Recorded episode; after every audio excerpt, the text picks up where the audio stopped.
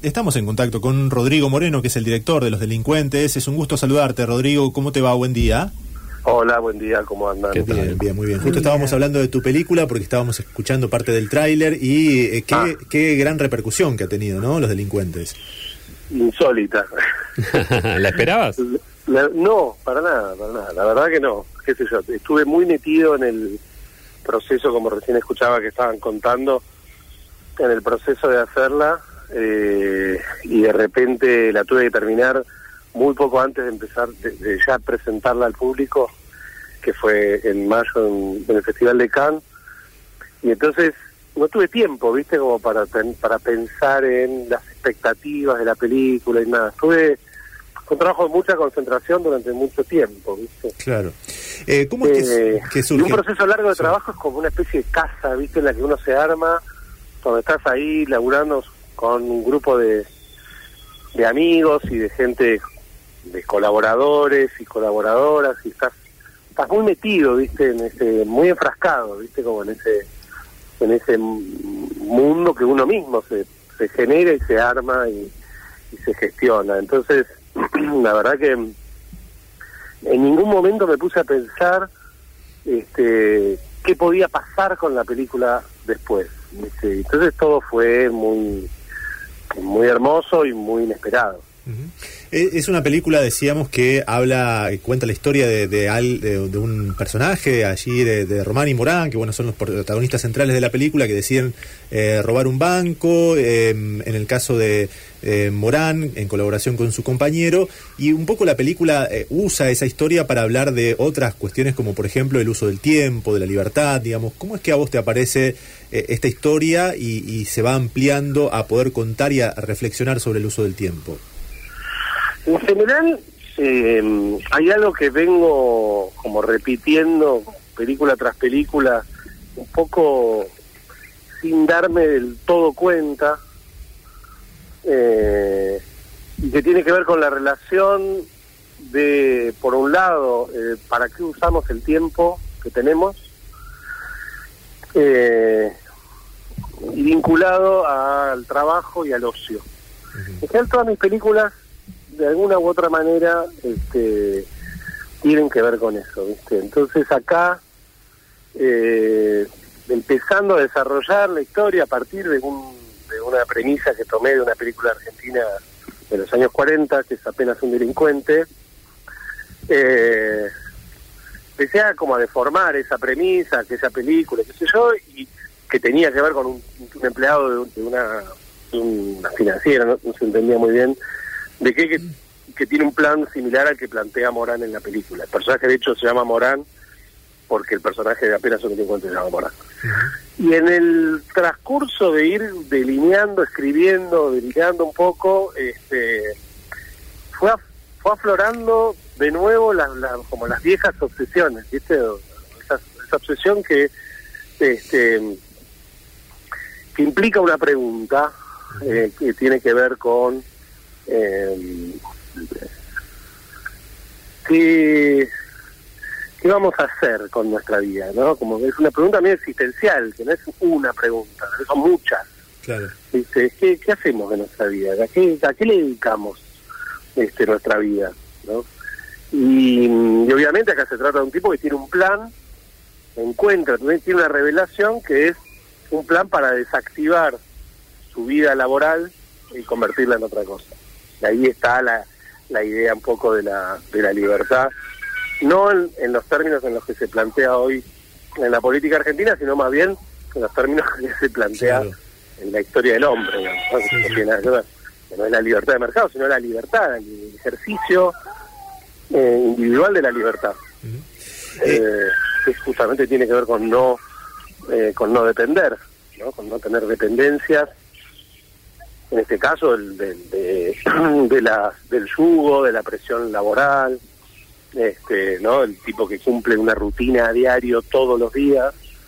Este, entonces creo que la película finalmente interpela un poco, al- o sea, me parece que parte de lo que la- lo que está pasando con la película es que interpela a los espectadores porque todos en algún momento nos hacemos esa pregunta. Es una pregunta a mí inherente al ser humano, ¿viste? ¿Qué sé yo?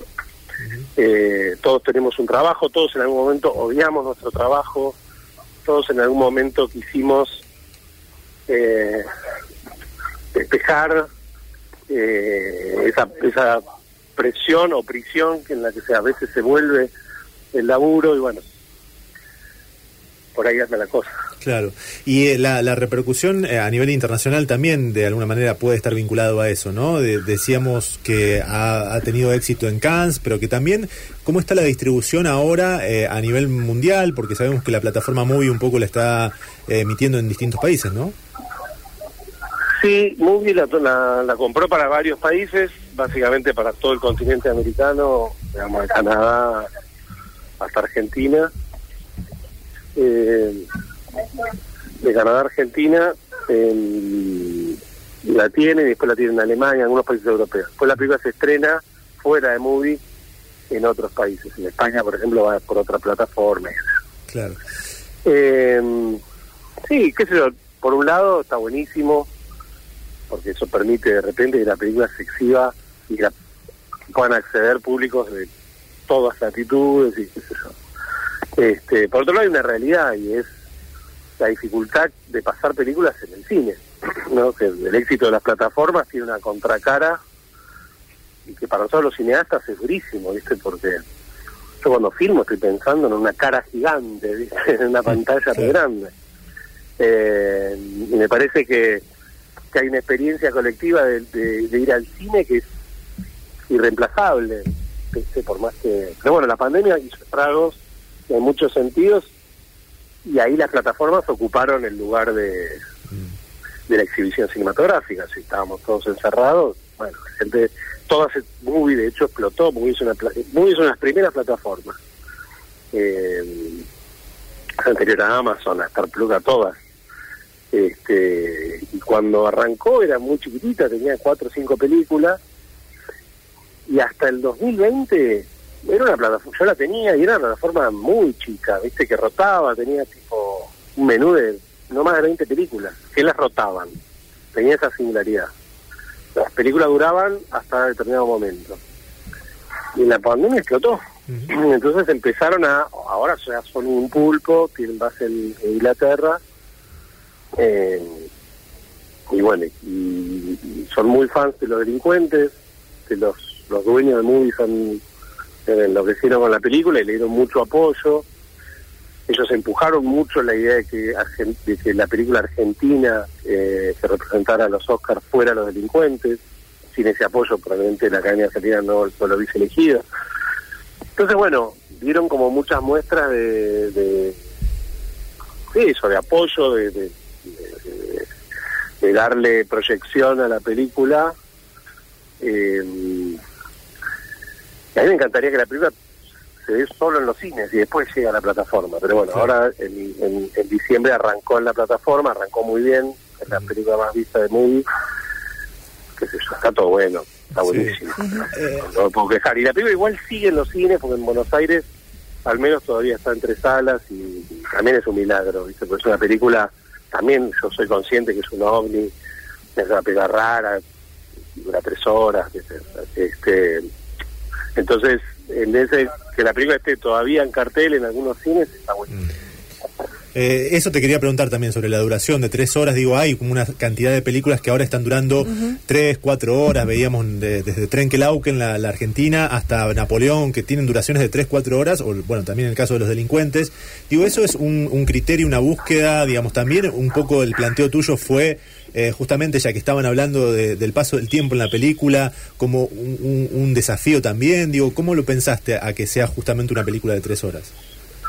Mira, un poco se fue dando, ¿viste? Yo tenía un guion, yo cuando empecé a escribir el guion tenía ganas de que fuera un guion plagado de, eh, de desvíos eh, y en donde los personajes secundarios ocuparan en algún momento un lugar protagónico. Eso era como mi, viste como cuando te propones escribir, bueno, ese era como el marco, como, el marco teórico era ese, viste, tenía muchas ganas de contar que pasa, una, una película donde pasan muchas cosas porque porque se cuenta justamente el, transcurso de tres años y medio, que ah, obviamente se cuenta de manera elíptica, pero tenía ganas de que ese, esa, esa experiencia en el espectador, o que el espectador transitara esos años a partir de conocer muchos paisajes, ¿no? escenarios diferentes y caras y personajes y voces y formas de hablar distintas. Entonces, yo sabía que eso, ese circo que tenía más o menos en la cabeza,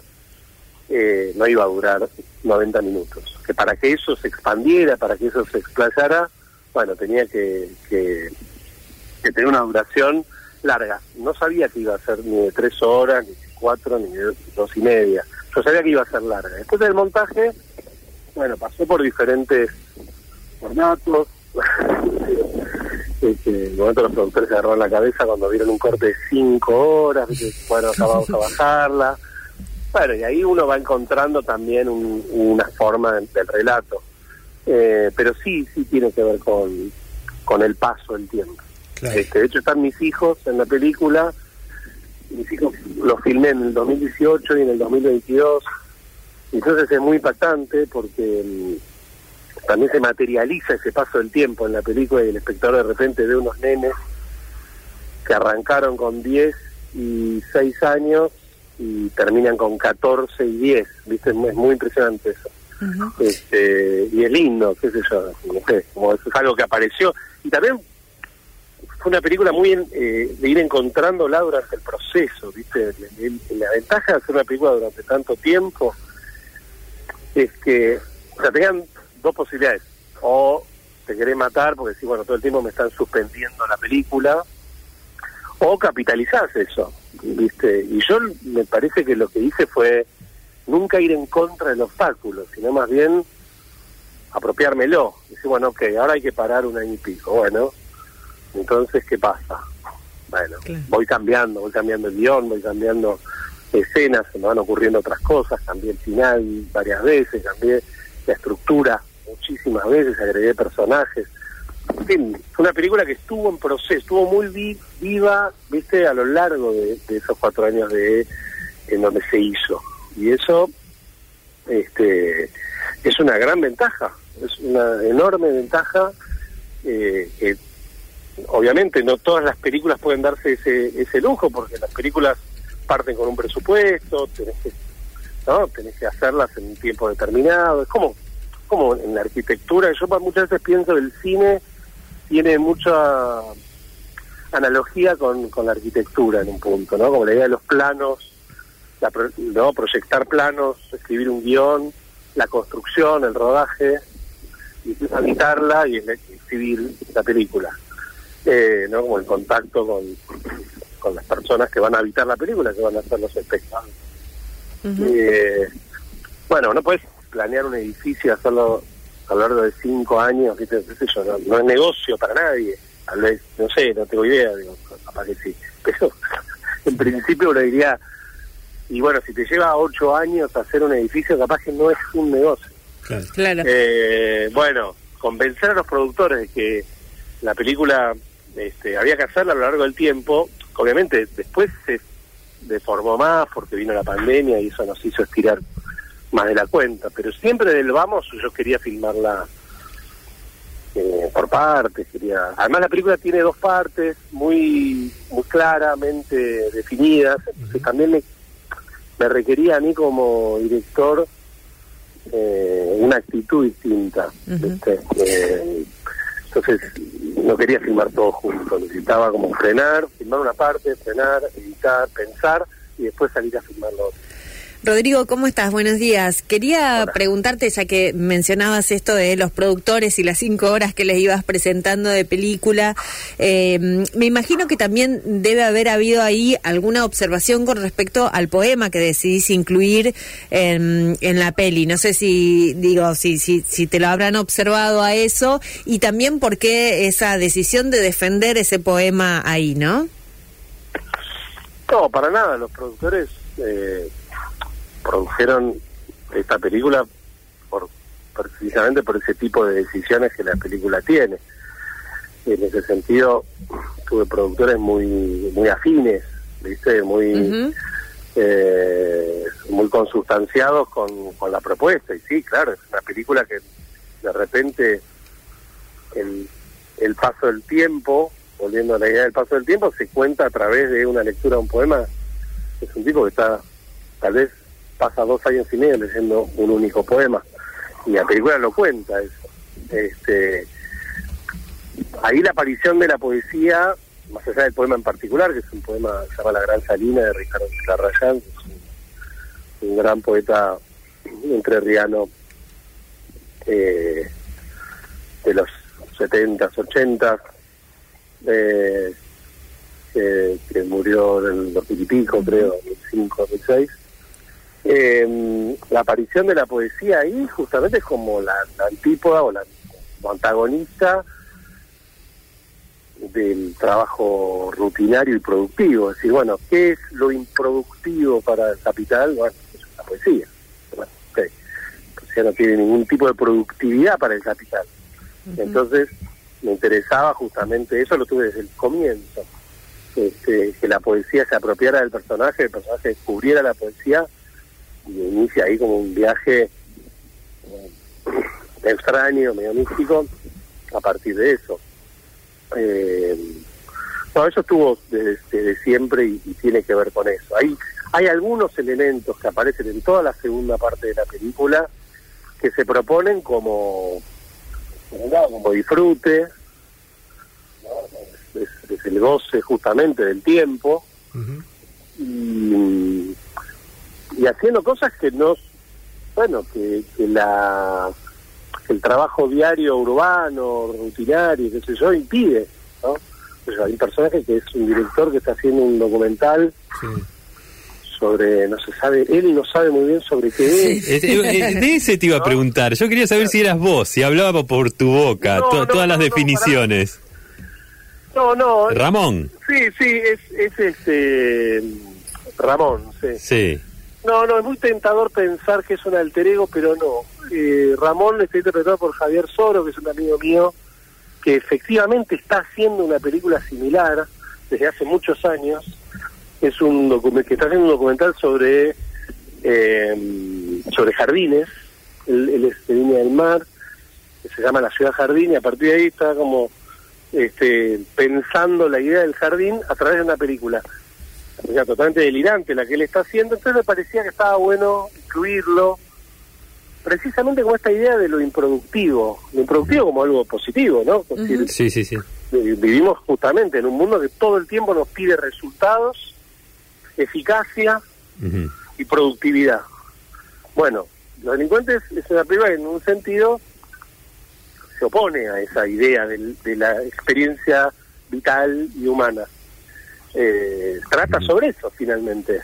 Claro. Eh, entonces, eh, bueno, nada, la, la, la- la aparición de Ramón con su documental absurdo tiene que ver con... va en ese carril, digamos, Te- te- el te mismo voy a- carril que va la poesía. Eh, Te hago un- una observación que, que me dejó con las ganas. Digamos, me, me pareció un hallazgo el hecho de este, dos personas con la misma firma. Me encantó. Y, pero yo digo, después va a tener algo y no quedó ahí nomás. Este, para mí era buenísimo eso, claro, digamos, así como aquella persona tiene la misma voz, ¿no? Claro. Bueno, Tal la como misma le dicen letra. ahí, ¿no? Claro, la claro, este, o la misma letra, o bueno, tantas cosas similares, dos personas con la misma firma, la verdad que estaría, bueno, eh, me, me pareció que era, terminó siendo un McGuffin, diría Hitchcock, ¿no? Es, eh, claro, en realidad sí es algo que se me ocurrió ahí como pensar la película. Eh, me gustaba la idea de ese gancho falso de, ah, viene por acá. Ah, ok, acá, acá viene una estafa, ¿no? Los delincuentes, Claro. doble firma. Claro. Por otro lado, es una idea totalmente ridícula. Este, eh, dice, no hay, no tiene, no tiene ningún, ningún asidero con la realidad. Dice, que haya dos personas con la misma firma y que por eso le rebotan un cheque. claro. ¿Cómo hay Y que estén en el mismo banco, claro. no, cualquier cosa, digamos, la idea. Pero me gustaba, sí, eh, establecer la idea de la duplicidad, ¿no? que es un poco lo que la película juega. ¿no? Hay gente que tiene la misma vida y la película de alguna manera cuenta. Eh, acá tengo a mi hija que casi eh, me de salvar la vida, casi me atropellan.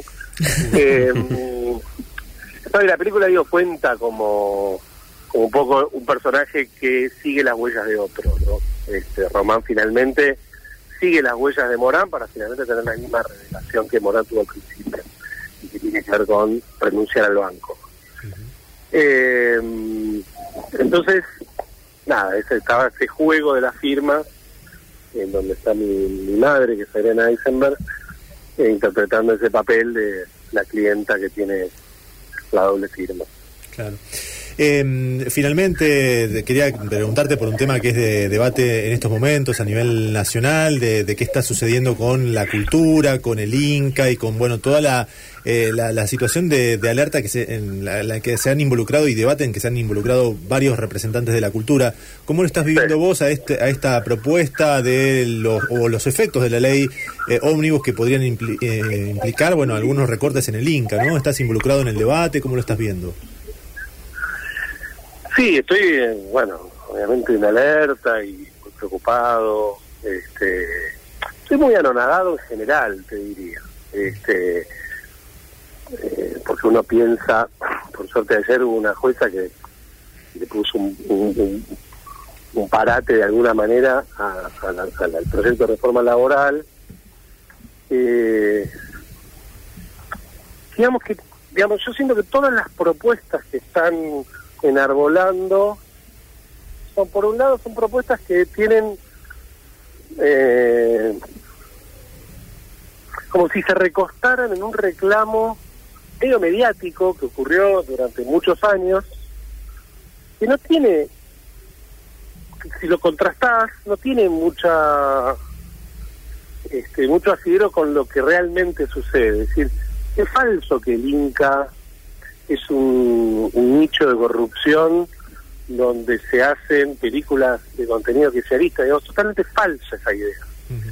Eh, digo, funciona para una denuncia de Seyman en la tele un rato eh, y tendrá su- sus espectadores ahí.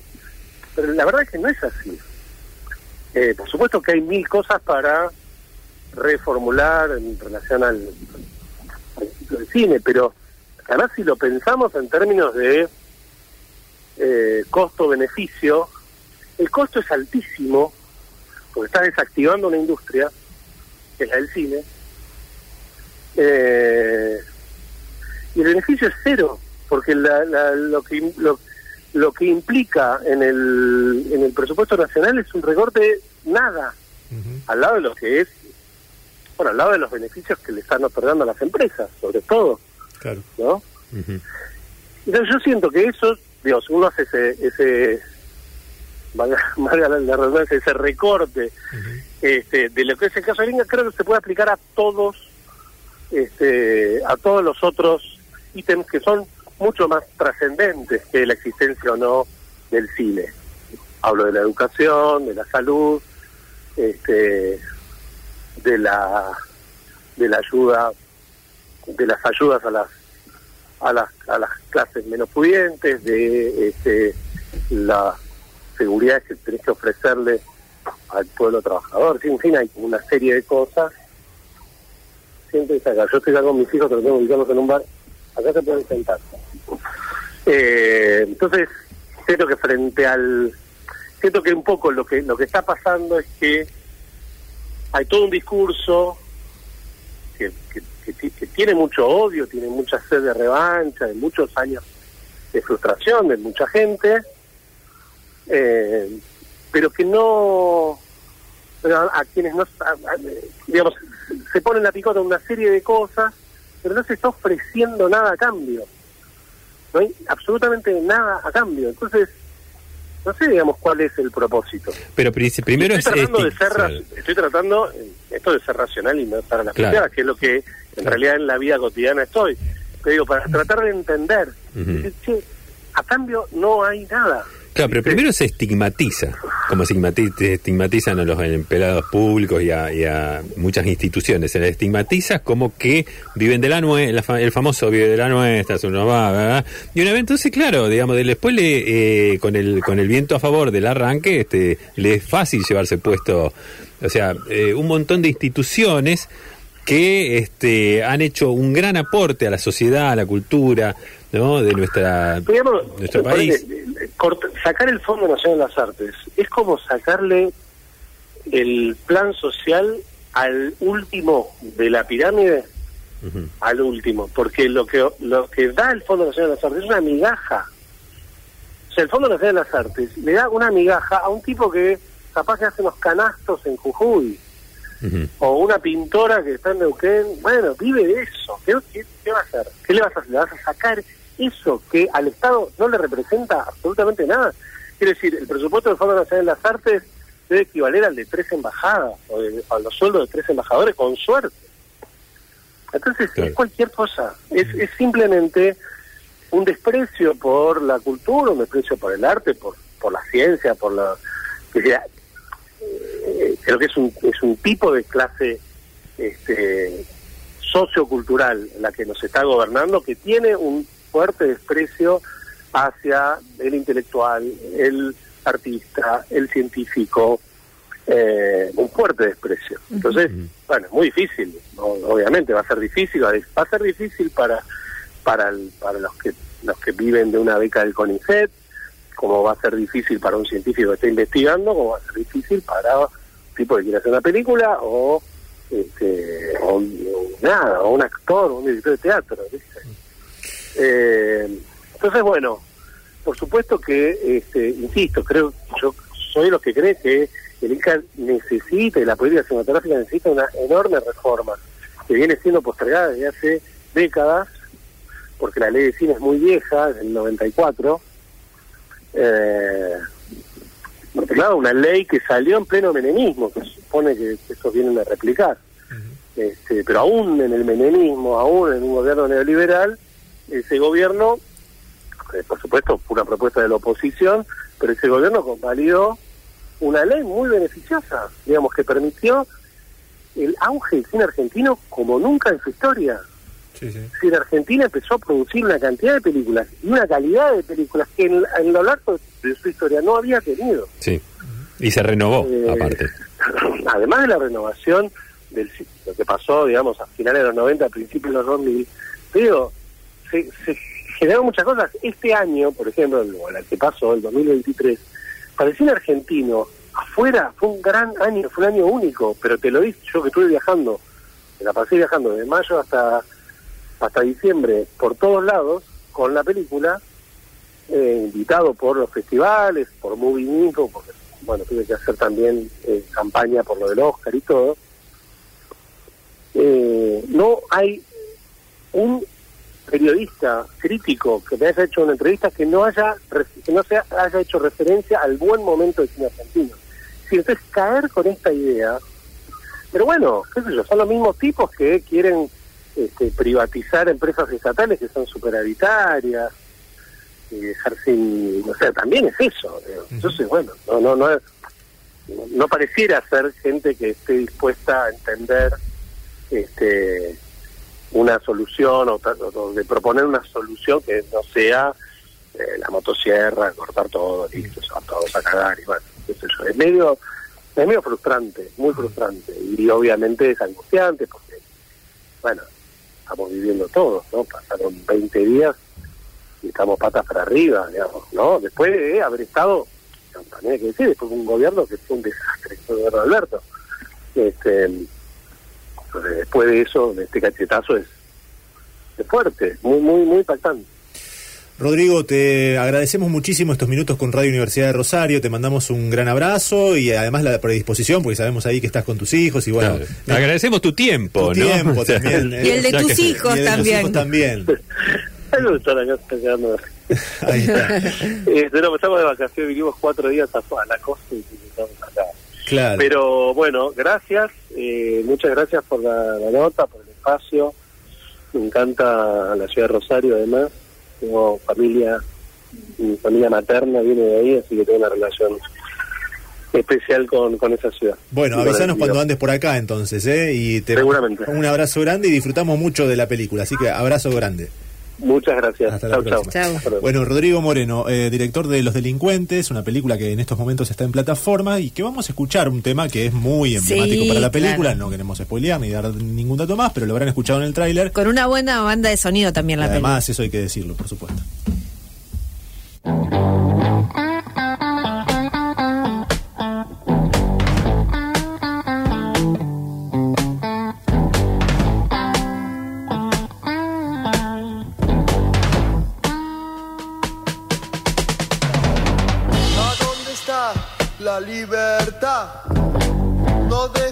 Nunca de pensar.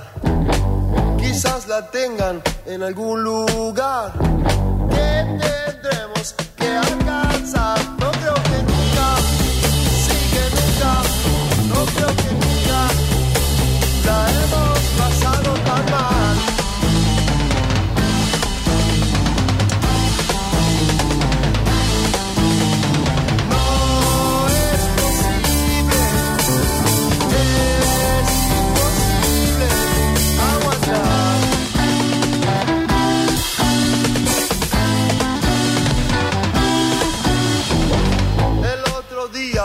Quisieron matar con ametralladoras, pa pa pa pa.